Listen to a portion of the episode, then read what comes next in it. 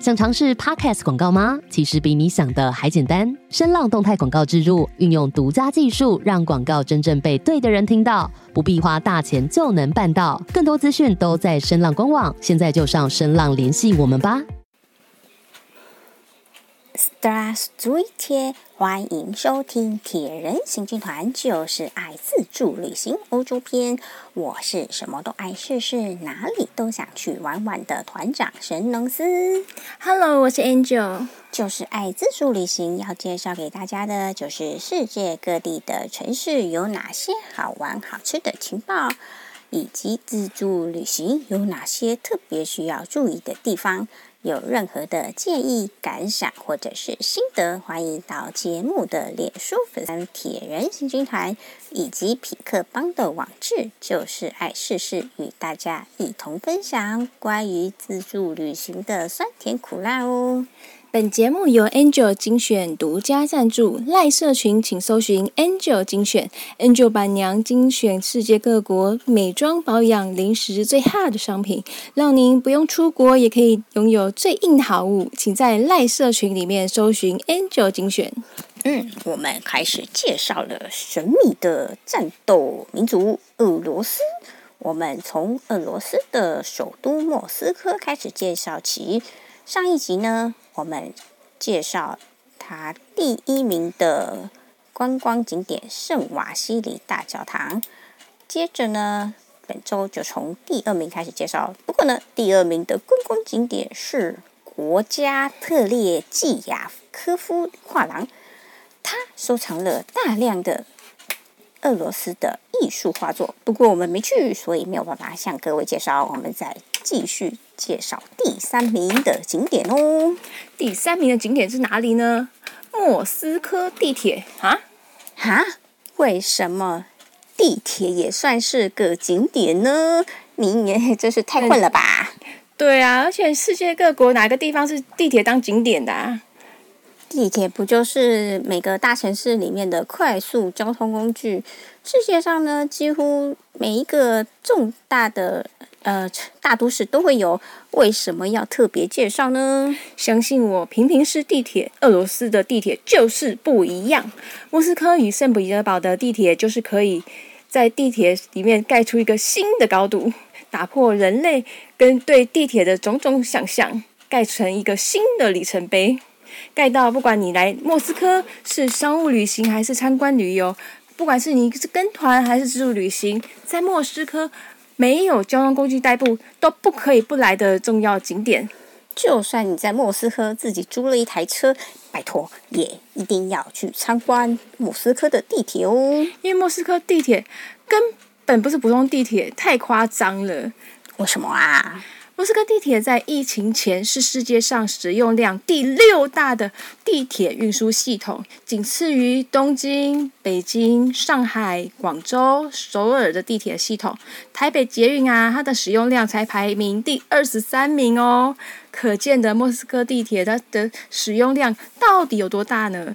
而且莫斯科地铁啊，它全长有三百三十三公里，哇，有够长的耶！嗯，它总共分为十五条路线，总共有两百三十个车站。关于莫斯科的地铁，还有个冷知识哦。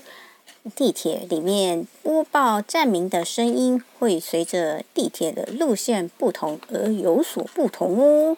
假如你搭乘的是从呃市郊，就是郊区进入市区的地铁，它是由男生来播报站名。假如你是在市中心离开市区要去郊外的地铁，就是由女生来播报站名，这对我们这这些其实看不懂站名的观光客非常的实用哦。像我们假如住在市中心的话，要前往郊区的跳蚤市场，坐上地铁听到的应该就会是女生的声音，不用一直确认地铁站。嗯，坐到第下一站才知道，哎呀，下一站是这边，天哪，坐的方向错了，完蛋了，赶快出去。知道这个小诀窍，去俄罗斯自助旅行的时候，是不是开始就没这么困难了呢？不过老师说，俄文真的好困难哦。像我们不懂俄文哦，再去那边真的是像去去一个那个神秘的国度诶。对啊，而且俄罗斯地铁它的站名里面写的全部都是俄文哦，你要想找任何的英文，一个字都找不到呢。所以你一定要熟牢诶熟熟记那个俄罗斯那个你要去的地铁站名呢。对啊，像我们都是有有手上有一个中文跟俄文的那个它的对照翻译，不然我们根本走不通。俄罗斯地铁啊，之所以这么有名啊，首先呢，它其中大部分的地铁都是在地下，在地下不稀奇，哪个地铁不在地下？嗯、但是在地下二十六层楼的地方搭地铁，没去过了吧？它这就只是俄罗斯限定的特殊体验哦。俄罗斯地铁建造历史没有欧洲大国这么久，像是伦敦地铁就有超过百年的历史，真的很夸张，二十六层楼哎，有够夸张的哇！那地地下的摩天大楼吗？嗯，难以想象哦。莫斯科的地铁在西元一九三一年开始建立的，那时候呢是第一次世界大战结束以后，所以呢，俄罗斯针对空袭。还有防空的需求，它将地铁的系统规划成，也可以成为民众的防空避难场所。所以呢，它将地铁设计得更深入地下。不过呢，俄罗斯不是地铁最深的国家。世界上地铁盖的最深的城市是乌克兰的首都基辅，就现在在战争的地方。基辅的兵工厂站。它位在地底下一百一十公尺，相当于地下四三十七层楼呢，B 三十七耶，有够夸张的。所以说现在现在正在战争的这个地方，你就知道了，它现在现在这个还蛮适合躲避战争的。目前呢，俄乌战争中，它就充分的发挥了避难所的功效。而地铁呢，平均深度最深的国家，则是在北韩。嗯。北韩我们没有坐过来，希望能够有机会坐坐看。那像我们在俄罗斯搭乘地铁的时候，电扶梯从地面入口就可以直通那个月台的轨道喽。光是坐电扶梯就坐两三分钟，诶，很难想象吧？而且你拿起手，你手表起来计时，然后真的，我觉得有超过五分钟吧？哦，真的有够夸张的。这么久的时间，光是站都会站到脚酸呢。在电扶梯花费这么长的时间，大部分的人大部分都是在发呆。那有些呢也会划手机，还有少数人竟然拿出了砖块大小的超级厚的小说慢慢读。这是俄罗斯人特殊的那习惯，坐电坐手扶梯看小说，很很特别吧？难以想象啊！那也要电扶梯够长，有充分的时间才会这样做啦。那有些电扶梯呢，它的上面会有计数的数字喷漆啦。我们还看过有三百多阶的技术呢，真是难以想象啊！电扶梯可以做得这么长呢。老实说，如果假如你有这种幽闭恐惧症的话，真的会吓一跳。怎么还没结束啊？怎么还没结束啊？啊，它怎么还没到啊？有够夸张，怎么那么长啊？而电扶梯这么长就算了，而它运行的速度其实也不算慢。个人觉得呢，比台北捷运的电扶梯速度还快了一些。最主要是因为它太长了嘛，太久不，因为它所以它的速度要调快一点，免得你忍受不了。这对我们常常拖着大型行李赶路的路观光客来说，压力真的有点大了。一踏上电扶梯就要站稳，因为行李箱太大了，它就没办法放在同一阶，还要稳稳放在前一阶或者是后一阶。根据经验来说呢，上行电梯的时候，行李箱呢放在前面那一阶会比较方便，不然放在后面那一阶，电扶梯升上去的时候，你只要一直回头拉着。那下行的电扶梯呢？我觉得放后一阶比较放安心，不然呢，放在前一阶的时候，你人下去，然后那个行李箱先下去，哎呀，它没下好又不稳，会把你往前拖。那要在短短的时间之内把行李箱摆好，是不是一件非常高难度的任务呢？那你要是站在前一阶的话，就可以。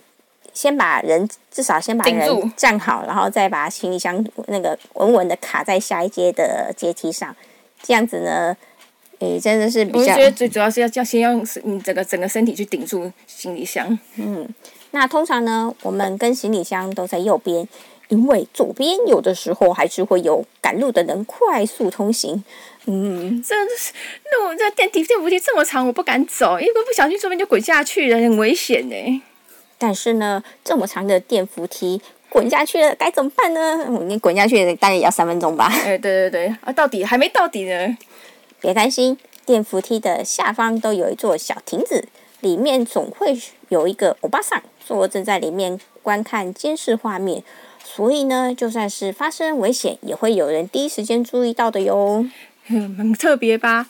只有在这边才会有的哦，居然有电扶梯看守员呢，好好特别的感觉哦，感觉好特别的经验哦。嗯，那拖着大型行李的你，是不是想说，哎呦？电扶梯既然有这么多事情要注意，那干脆坐电梯好了。拜托，前面我们都介绍了这么多欧洲国家了，光是电扶梯都可遇不可求了。这个。已经是电扶梯，现在已经是可遇不可求的贴心设计了。电梯你就千万不要奢望了，有电扶梯可以搭乘，已经真要感谢上天了。而且啊，俄罗斯地铁有一个全世界超级超级最贴心的那个设计的地方，就是即使遇到楼梯，万不得已啊，非要拖着那个死行李箱死命扛的时候，它也会在楼梯侧边装上了两条轨道，让行李箱可以摆上去。用个行李箱的轮子可以拖上去，它轨顺着轨道这样走，总这样总比我们身体辛苦拉抬着行李箱一阶一阶往上爬要方便得多。而台北、台湾呢、我们就只是在西门站有看过而已。我们真的觉得这个设计一定要推广到全世界的地铁站啊！拖着行李箱、扛着行李箱爬楼梯，真的好辛苦哦。嗯，因为东西带太多，实在是因为而且越越旅游越久，推越多。嗯。对呀，俄罗斯地铁除了深度很深之外，最吸引世界各国观光客的特点就是它的每一站都精心的设计，不像我们的捷运站，每一站看起来都差不多。不看站名的话，完全不知道自己现在身处何站。俄罗斯呢，吸收了伦敦地铁的设计，采取了管状的空间，和我们捷运站的站体空间呈现四方形。就像地下室一样的设计来说的话，俄罗斯地铁的站体空间看起来呈现一个半圆形，仿佛地铁站完全由剩一半的地底推进机将地底开开挖成一个半圆形样子，就好像一个隧道一样啊！那走在其中，就好像在一座巨型的帐篷里面穿梭。站体优美又不呆板的设计。尤其呢，每一座车站都有有一个专业团队做整体的规划，设计师更是穷尽心思来设计出典雅、华丽、精致又贵气的地铁站，形成一幅不可多看、不多看两眼的风景哦。所以呀、你只要去俄罗斯的那个观光旅行团呐、他们都一定会去那个地铁站观做旅游的，这一定是必去的旅游景点。而一天序幕的升起，学生、上班族往来匆匆，为课业工作努力，风尘仆仆的观光客，他他他只拖着沉重的行李箱，猛看着地图寻找方向指引。但是呢，不管是谁，只要走进了这个地铁站，无不为了这些地铁站的梦幻设计赞叹，简直就是舍不得眨眼。旅行团的导游就是会全部的团员都去介绍，一一介绍一一每一个每一个地铁站。搭乘地铁就是在每一个在俄罗斯观光的旅客首要必须要做、一定要做的一个项体验。既然这么有趣，我们也不用将全部向各位介绍，因为嗯每个每个站都有自己的风格啊，只挑出几个非常有特色。就算是你是跟团，导游带团也会让你专程过去的地铁站。再配合我们皮克邦的网志，就是爱试试的网志照片。虽然人在家里头，只要收听我们的 Podcast，就可以完成环游世界的梦想哦。像是交通重症。共青团站，它位在地铁一号线和五号线的交站交汇站，尤其呢环状线五号地铁这条地铁线呢，可以说是把所有地铁线全都圈了一圈。沟通了各路的捷运，更是把各大主要的火车站都全都列在这条路线上。像是共青团站外面呢，它就就是重要的列宁格勒火车站。要前往圣彼得堡的火车，就是要在这一站搭乘哦，要记住哦。既然这是一个交通重镇，这里的地铁站当然要用心规划呢。虽然呢，早在西元一九五二年就已经落成了，但是地铁站里面一点都没有陈旧的气氛。挑高的天花板设计，浅黄色的显油漆形成了空间的明亮感，再加上纯白色它的雕刻饰板，中间呢则是安装了水晶吊灯。哇，有没有看过地铁站有水晶吊灯的啦？太浮夸了！更浮夸的是，柱子还是以大理石整座雕刻而成，不可思议耶！整个月台区它给人的感觉只有一个。金碧辉煌、皇家典范来形容，这不是地铁站，这是皇宫吧？对呀、你走在里面，你绝对不会觉得，诶，觉得自己在地铁站啊，你觉得自己要不是就在皇宫里面，要不然就是在那个博物馆里面，嗯，绝对不会想说啊，原来我现在是要去坐地铁呢。那地那个华丽的大理石柱子穿过去呢，就是地铁的轨道可以坐。节日喽，嗯，太浮夸了。他们到底要花多少经费盖这个地铁站呢、啊？有够难以想象诶，地铁站需要这么浮夸吗？下一个很有特色的地铁站就是三号线的革命广场站，这一站就更重要了。这一站呢，它有三条地铁线交汇，但是呢，只有三号线的站叫做革命地铁革命广场站，二号线的站叫做剧院站。而一号线的站叫做猎人商行，很奇怪吧？为什么叫猎人商行呢？原来这一带从十八世纪开始就是莫斯科猎人群居和交易的场所。我那时候有猎人呢、对啊，因为那时候古时候只有森林嘛，那时候人都只好靠打猎为生啦。